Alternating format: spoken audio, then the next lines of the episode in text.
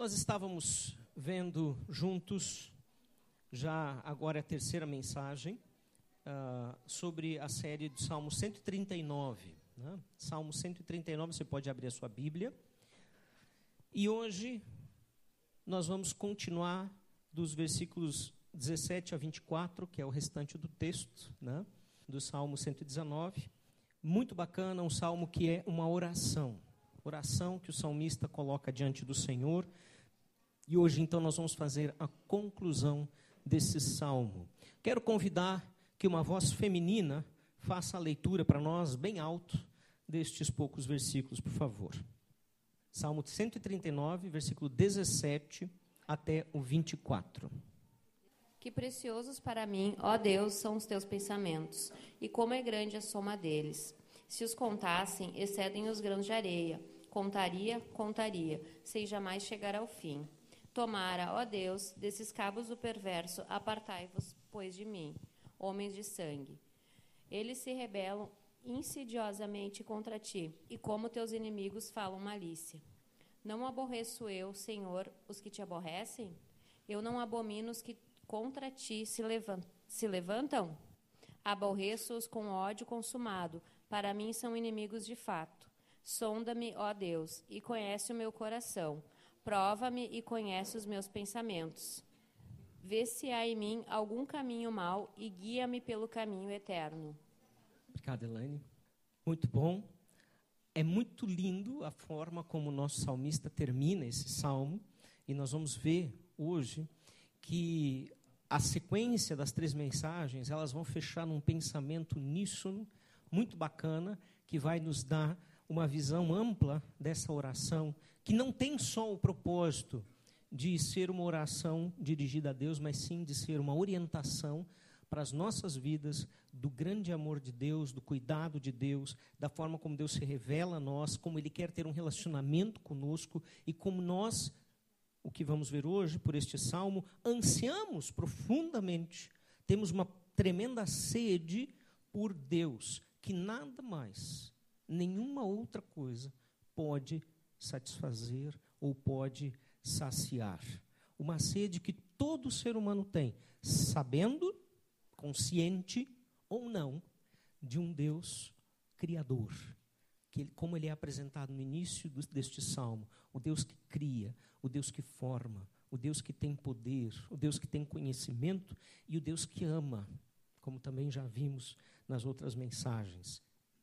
Então, é isso que nós gostaríamos de aprender hoje, de sair daqui com esta uh, mensagem gravada nos nossos corações: que o homem, você e eu, todos nós, temos um grande, um profundo anseio, uma sede tremenda por esse Deus que nada pode suprir a não ser Ele mesmo.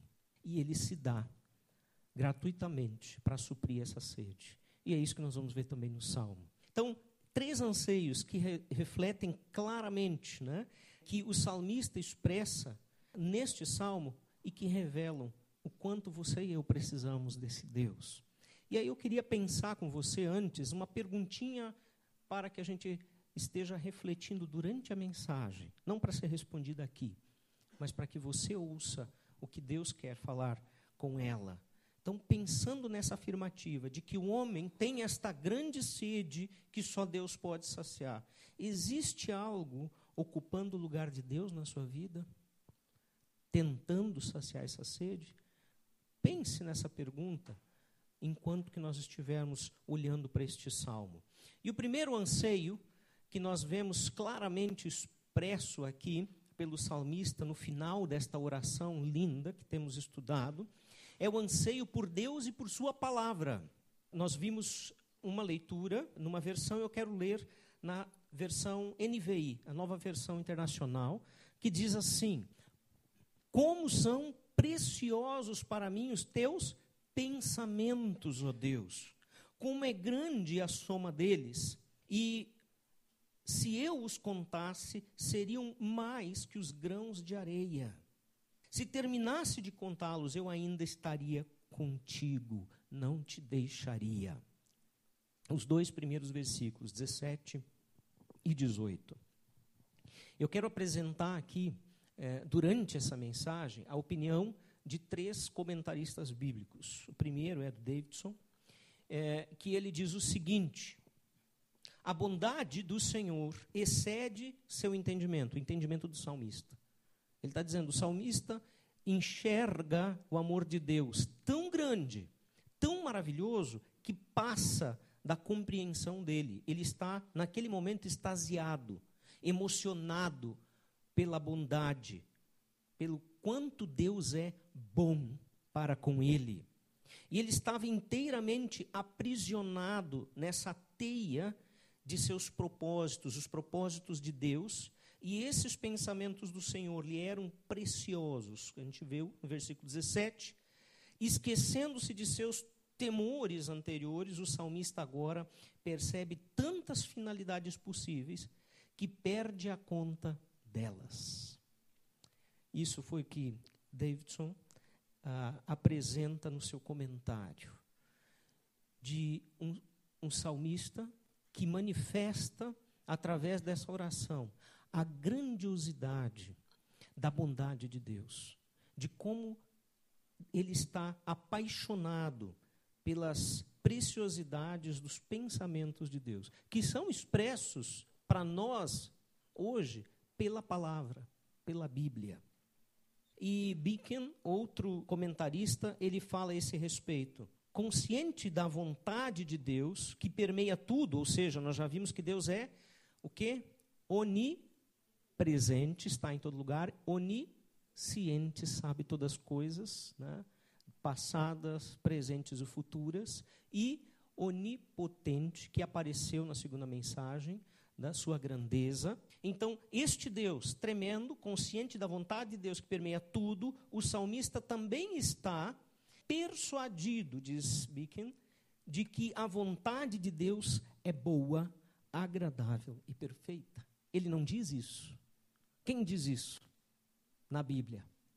Que a vontade de Deus é boa, agradável e perfeita. Paulo, Romanos 12, 2 quando ele fala da importância de transformarmos a nossa mente, não permitindo que ela seja moldada aos padrões deste mundo, os padrões desta era, que tem padrões totalmente alheios àquilo que Deus deseja. E o que ele então apresenta, ele casa com essa afirmativa de Paulo, exatamente isso, no versículo 17 e 18. Então, os pensamentos de Deus em relação a ele são preciosos. E a soma deles é muito grande. Isso no versículo 17. E no 18, em maior número do que a areia, do que toda a areia, mesmo que eu pudesse contar os pensamentos, a bondade, o amor de Deus ainda seria maior. E o Salmo 40, eh, versículo 5, se alguém quiser acompanhar, ele segue nesse mesmo pensamento né, que o salmista apresenta, onde nós lemos o seguinte: Senhor meu Deus, quantas maravilhas tens feito. Não se pode relatar os planos que preparaste para nós. Eu queria proclamá-los e anunciá-los, mas são por demais numerosos. Mais uma vez, o salmo aqui, em uníssono, num coro só, numa só voz, ele anuncia que este nosso Deus é tremendo que o Deus com que o salmista está falando nesta oração é um Deus bondoso, majestoso, maravilhoso, que tem pensamentos de bem para os seus filhos e aqueles que, a quem ele criou segundo a sua imagem, que somos nós, você e eu. E isso, quando ele reflete sobre estas verdades, emociona o coração do salmista e faz com que ele expresse isso de uma maneira muito íntima e maravilhosa. O que, que o salmista está apresentando? Ele apresenta em oração um profundo anseio por Deus e por Sua palavra viva. Não a escrita da palavra, que lá na época, nesse contexto, era escrito na língua hebraica, em rolos, em pergaminhos ou em tábuas. Não esse anseio por um objeto que pode ser idolatrado mas pela palavra que é ali registrada, que é viva a ponto de, sendo vivida, produzir nova vida e mais vida. Essa era a palavra e o anseio que o salmista tinha. Pela palavra viva que proporciona relacionamento e busca por um Deus amoroso. Então, a primeira realidade, a primeira, uh, o primeiro anseio que nós enxergamos aqui no final desta oração, que o salmista vai fechando este texto tão lindo, é, é o anseio pelo próprio Deus e pela palavra viva. Me acompanhe na, no, no pensamento em relação ao segundo anseio, que é o anseio pela justiça de Deus. E aqui é bem interessante o que nós recebemos de informações também uh, de alguns, uh, alguns comentaristas. Né? Primeiro eu leio de novo os versículos 19 a 22, também na linguagem NVI, só para a gente ter mais uma forma de olhar e interpretar. Isso é muito bom, esse exercício, ler em mais linguagens e que diz, que diz a mesma coisa, mas de formas diferentes. Né? Diz o seguinte: Quem dera matasses os ímpios. Poxa, que palavra. Olha o salmista em oração dizendo para Deus: Quem dera matasses os ímpios, ó Deus. Afastem-se de mim os assassinos. Ou os homens de sangue, em alguma outra versão diz. Porque falam de ti com maldade. E, vão e em vão rebelam-se contra ti. Acaso ah, não odeio os que te odeiam, Senhor? E não detesto os que te, se revoltam contra ti? Tenho por eles ódio implacável. Considero-os inimigos meus. Puxa, aqui dá uma guinada muito forte esse salmo. A gente viu lá ah, ele dizendo que não tem como fugir da presença de Deus. Se eu me ausentar né, e for no mais alto uh, monte ou no céu, lá estarás, no início do salmo. É, se eu fizer a minha cama no mais profundo abismo, entre os mortos, lá tu me encontrarás também. Não há trevas escuras o suficiente para ti. Depois, na segunda parte que estudamos, ele passa a falar da forma maravilhosa como Deus criou o ser dele, conhecia todos os detalhes a respeito dele, inclusive dos dias que ele viveria antes que estes dias fossem, existissem.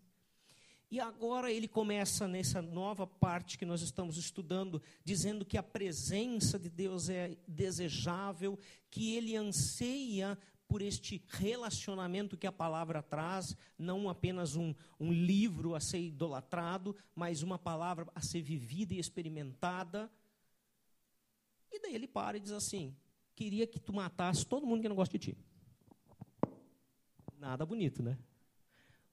Parece que é outro cara falando. Tanto é que nós vamos ver, é, e aqui eu acho que é o Moody que comenta, se eu não me engano, deixa eu ver aqui, que ele fala então desse problema do mal, esta surpreendente mudança de tom, é o Moody sim, é, e perspectiva é considerada por alguns uh, intérpretes da Bíblia como adição posterior. Quer dizer, a coisa foi tão abruptamente alterada que eles estão, alguns teólogos pensam o seguinte: não, não, isso aqui não foi o mesmo cara que escreveu, esta última parte, um outro cara pegou o texto dele e continuou. Mas é interessante que, que o próprio Moody continua dizendo. Contudo, a intensidade da aparente convicção dos versículos anteriores vê-se aqui novamente. E Deus, que tem um conhecimento tão minucioso do homem, não pode ignorar o pecado flagrante do mesmo homem. Nós já vamos chegar lá, já vamos entender o que, que esta parte tão violenta tem a ver num salmo tão bonito, como ela se encaixa. Bicken, ele diz o seguinte: a providência que protege o justo, ou seja, o Deus cuidadoso, o Deus que está presente, o Deus que ama, né? Esse, essa mesma a, a providência que protege o justo também condena finalmente e destrói o ímpio. Aquele que não gosta de Deus e se afasta de Deus. Então, uma elevada percepção da santidade de Deus resulta numa profunda convicção de como é terrível o pecado. Preste atenção nessa frase. Não é minha, é do Bicken, que diz o seguinte: deixa eu me achar aqui, uma elevada percepção da santidade de Deus, quer dizer, quanto mais eu entendo quanto Deus é santo, ele está dizendo isso, né, vai resultar na profunda convicção de como é terrível o meu pecado. E é esse o momento que o salmista está tendo com Deus. Apreciando a grandeza de Deus, apreciando o amor de Deus, apreciando quanto ele é fantástico, quanto ele é verdadeiro, o quanto ele se revela na vida do homem, e de repente ele enxerga: nossa, mas como é que a gente pode ser tão pecador? E Deus, eu odeio o pecado. Ele chega nessa conclusão e aí ele diz que aqueles que não querem nada contigo, que o Senhor os mate.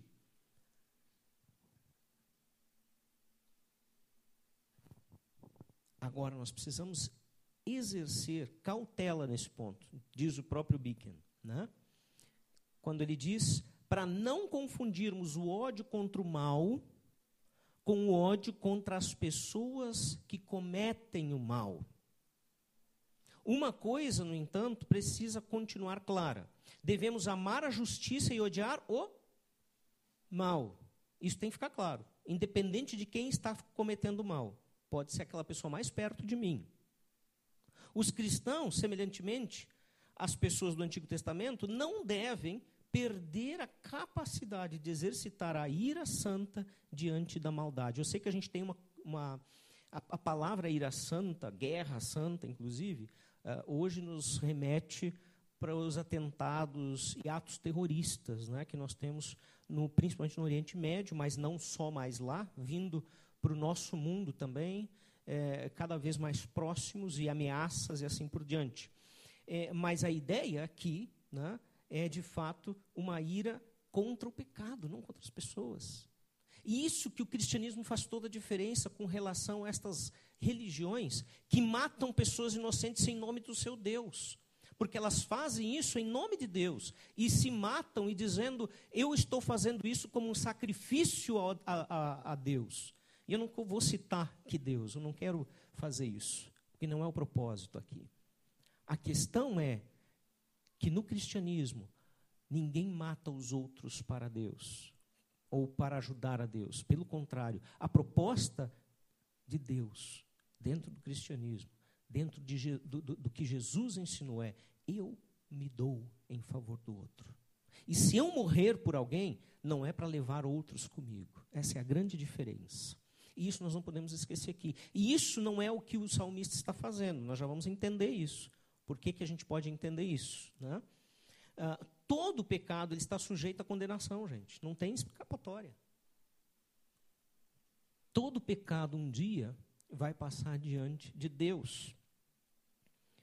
Uh, e também está sujeito à penalidade. E quanto mais intimidade você e eu tivermos de Deus e da Sua palavra, toda a forma de mal contra Deus e seus princípios, inevitavelmente deve causar em nós um senso de justiça, um sentimento de indignação que deve mover a nossa sede por justiça.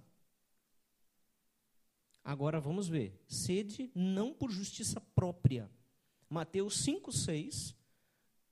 Está aqui o texto. Mateus 5, 6. Ali não está escrito o texto do lado, é só a referência, na verdade, está. E um comentário a respeito do versículo. Mas o texto diz assim: Bem-aventurados os que têm fome e sede de justiça, pois serão satisfeitos. Em outras palavras, quanto mais perto de Deus, foi o que o comentário falou, nós estivermos, quanto mais perto de Deus você e eu pudermos andar, nós ansiaremos pelo mundo justo, que ainda não temos. Não temos.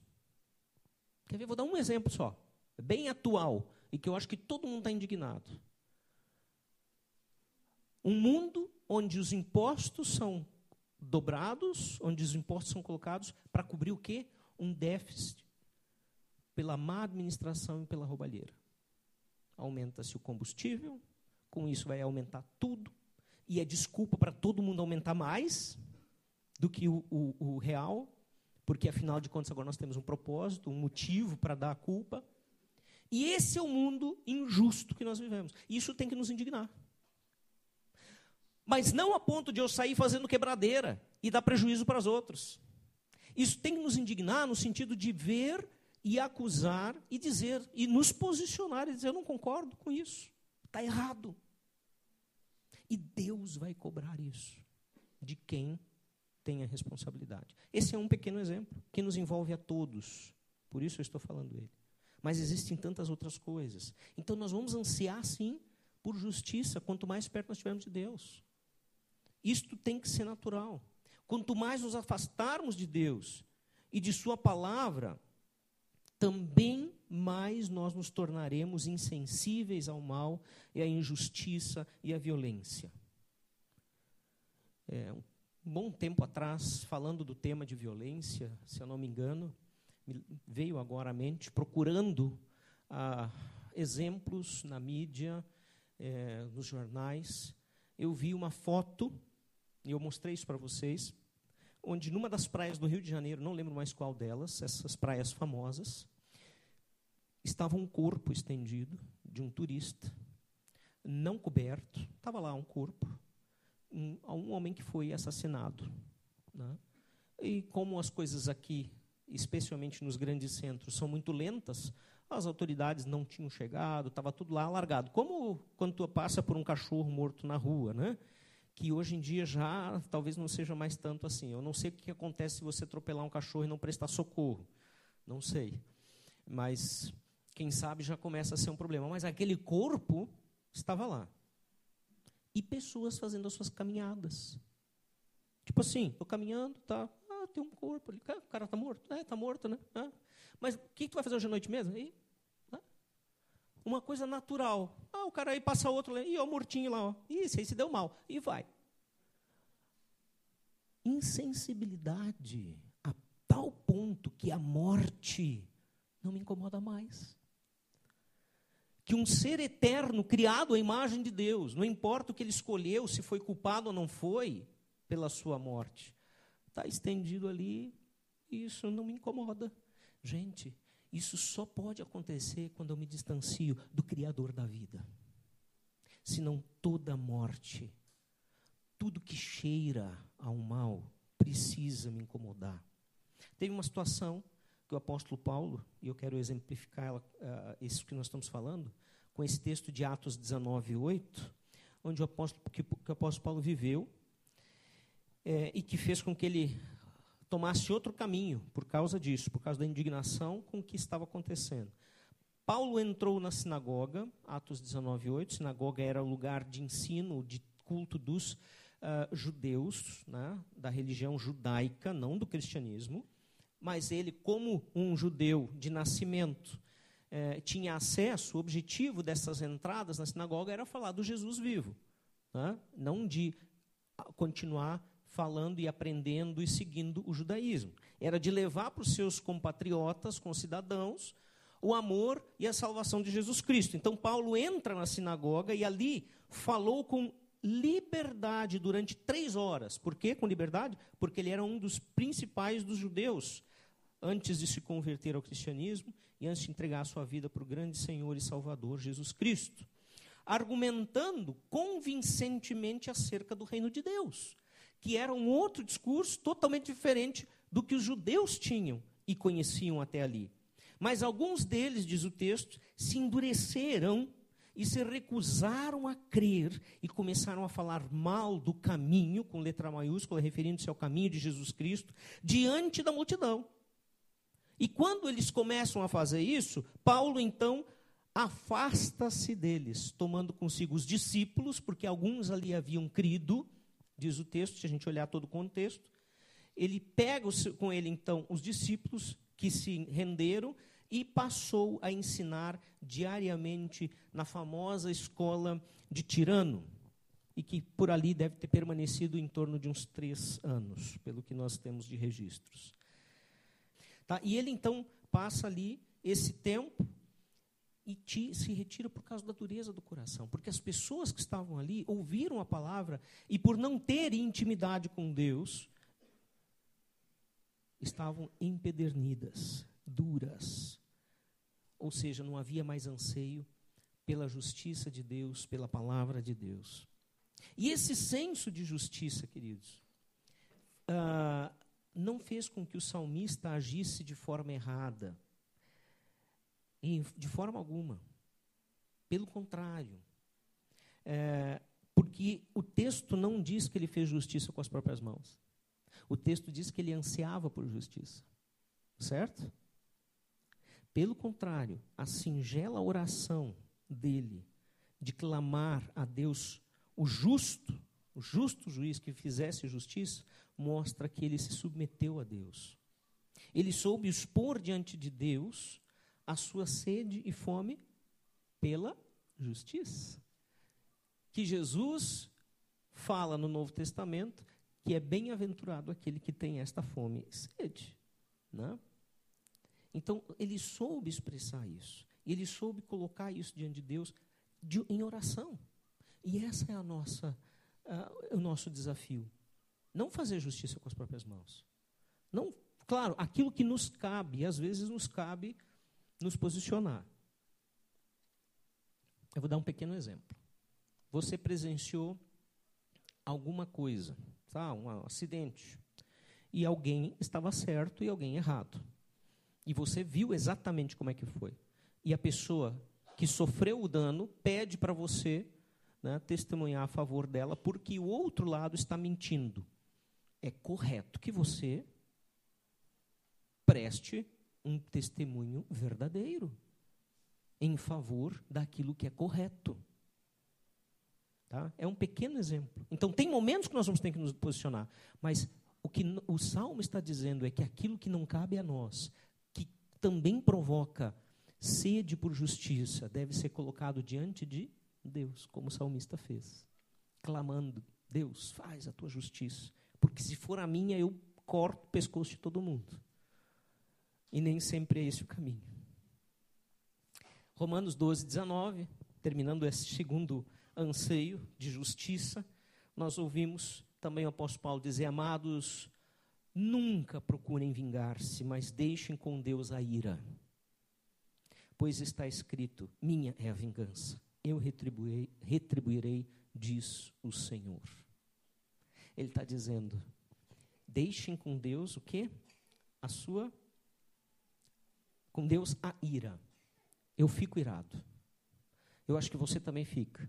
E o nosso desafio não é não ficar irados, porque isso é impossível para o ser humano. O nosso desafio é levar a nossa ira para Deus, dizer: Deus, eu estou com raiva. Eu queria que tu matasse os caras que não estão a teu favor, como disse o salmista. Isso não é pecado. É pecado se você vai adiante, se você alimenta essa amargura no seu coração. Ok. O terceiro e último anseio é o anseio pela santidade de Deus. E que bacana ver essa manifestação do salmista, quando ele reconhece a posição de Deus e a dele em detrimento a de Deus. E ele então começa dizendo, uh, no Salmo 23, uh, 139, 23, versículo 23, e aí a música que nós cantamos por final, né, tem uma parte desta escrita, desta letra. Sonda-me, ó Deus, e conhece o meu coração. Prova-me e conhece as minhas inquietações. Vê se em minha conduta algo que te ofende e dirige-me pelo caminho eterno. Que bacana. Mais uma vez eu trago nossos comentaristas. O Moody diz o seguinte: o salmista termina com um pedido pessoal para que Deus o sonde, prove e conheça. Veja e guie. Seu alvo é o caminho eterno, o modo de vida e paz que contrasta com o caminho de ruína e destruição do ímpio. Tá? Ele dá aquela passada na ira contra o ímpio, contra aquele que não ama a Deus, contra aquele que é assassino, contra aquele que é malfeitor, que não considera as coisas de Deus, que não se aproxima de Deus, e agora ele volta para si dizendo: Mas Deus, estou com raiva dos caras lá que não querem nada contigo, mas dá uma olhada para dentro de mim, vê como é que está o meu interior. Vê se não há dentro da minha vida algo que te ofende, algo que precisa ser transformado, para que eu não seja como eles. Porque eu tenho esta tendência, ele está dizendo.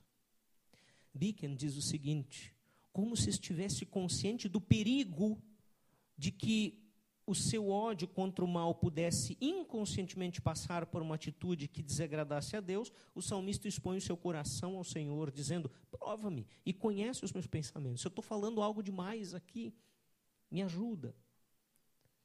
Pode ser traduzido como examine os meus motivos, disse Harrison. Vê se há em mim algum caminho mau.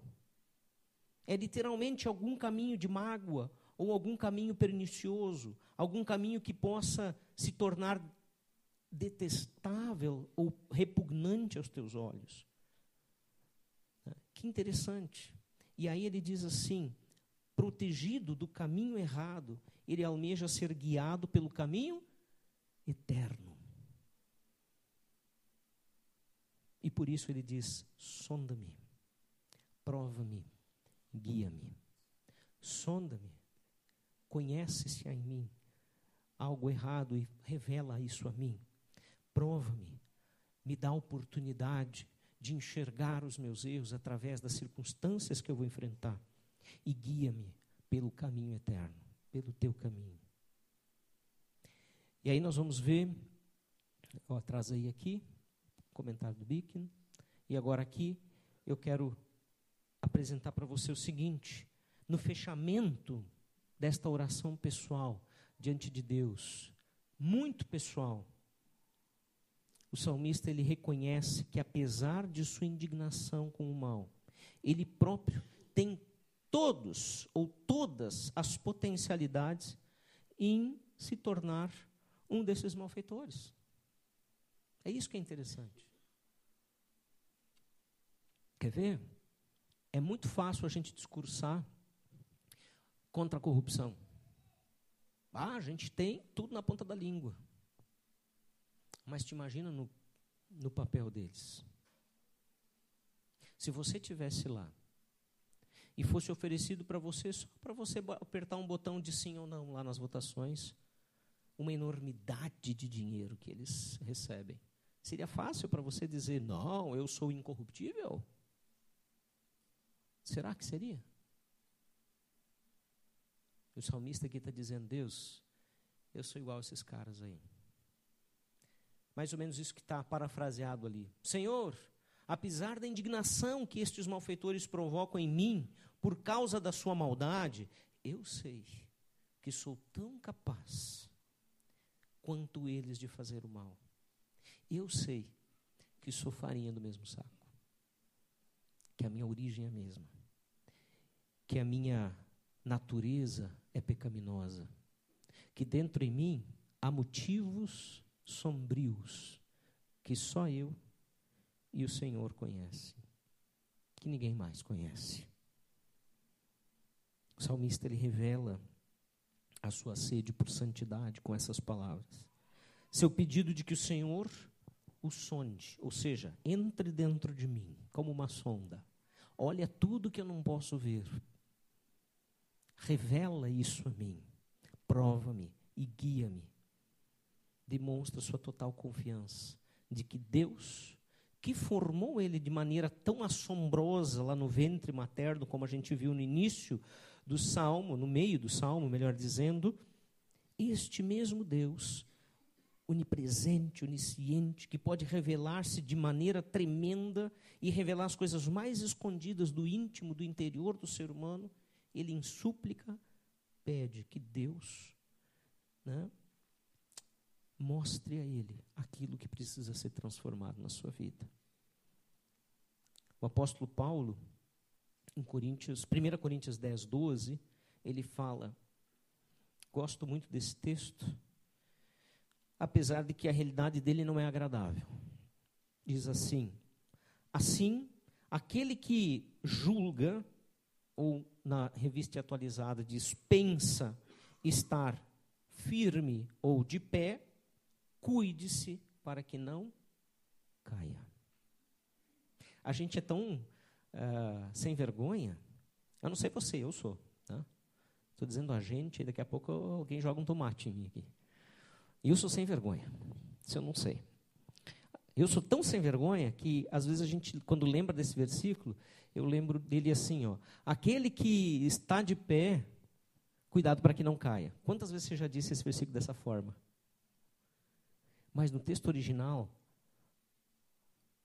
o verbo pensar está presente. Nós é que omitimos ele. Aquele que pensa estar de pé, aquele que se acha, aquele que pensa que é alguém forte, porque só pensa, porque na verdade não é. Cuidado, cuidado para que não caia. Você e eu temos as mesmas potencialidades do homem de sangue, dos corruptos políticos, dos malfeitores, dos adúlteros, dos traidores. Você e eu somos capazes de todas essas coisas se não nos aproximarmos do nosso Deus. Na primeira mensagem da série, nós ouvimos principal, uh, o princípio, a verdade central, de que conhecimento e a presença universal de Deus nos conduzem para perto dele. O fato de ele estar em todos os lugares e conhecer sobre todas as coisas é como se fosse um, um imã que nos atrai. Deus ele se manifesta a nós, mesmo quando nós tentamos nos esconder dele. Não adianta o lugar, para onde fugirei da tua face, diz o salmista. Talvez isso esteja acontecendo contigo nessa noite, nesse mesmo instante. Deus é muito poderoso, eu tenho medo dele, eu evito ele. Ah, Deus não vai me perdoar.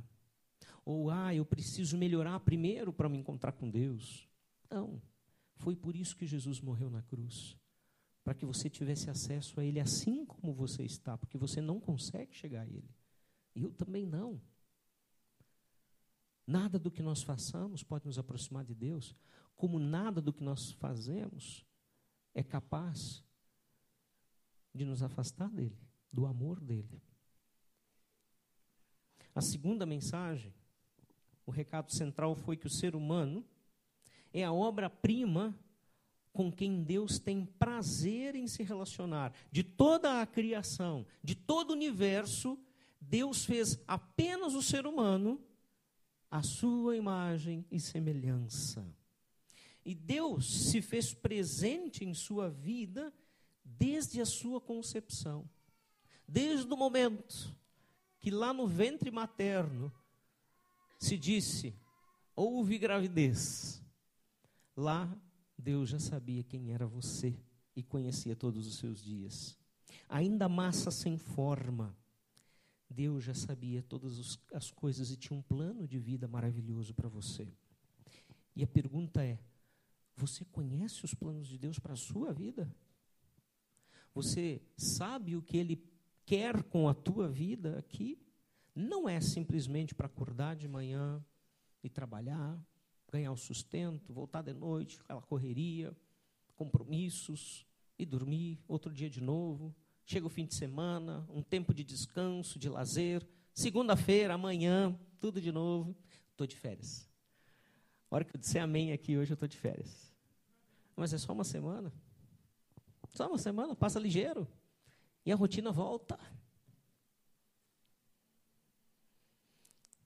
O que, que Deus tem para ti? Não é só isso. E a terceira mensagem, o recado principal é: o homem de hoje, o homem tem uma grande sede por Deus que nada mais pode suprir. Eu queria que a gurizada de hoje, estão me olhando tudo, tivessem sede por Deus como eles têm de Coca-Cola. E nós também, se nós tivéssemos a sede por Deus como aqueles têm por Coca-Cola, e eu estou vendo lá que o Vitor está começando a se coçar e vai dizer assim: Tu também gosta, pai. E é verdade. De vez em quando eu compro um cocão para nós dois. Nada vai matar a nossa sede de Deus. Nada do que nós façamos, tenhamos ou sejamos, poderá suprir a nossa sede por Deus. Só Ele nos dá o verdadeiro sentido para a vida. E é maravilhoso quando nós descobrimos isso.